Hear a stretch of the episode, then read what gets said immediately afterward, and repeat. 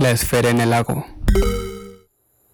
Alrededor de las cuatro y media de la mañana, unas semanas antes del Día de Acción de Gracias, Daniel despertó de un profundo sueño.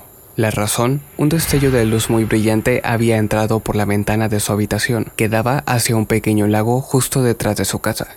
Al principio, el chico pensó que había sido un relámpago, pero luego de notar que algo seguía brillando allá afuera, decidió asomarse por la ventana, divisando una bola brillante de luz flotando en el centro del pequeño cuerpo de agua. Aquella esfera permanecía inmóvil por algunos segundos. Después, completaba un círculo completo por la orilla del lago y soltaba un destello de luz colina arriba, directo hacia las casas que rodeaban el lugar, de vez en cuando iluminando la casa de Daniel.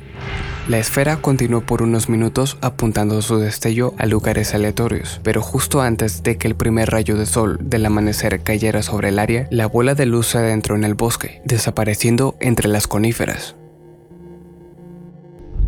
Gracias por acompañarme. Mi nombre es Sam y esto fue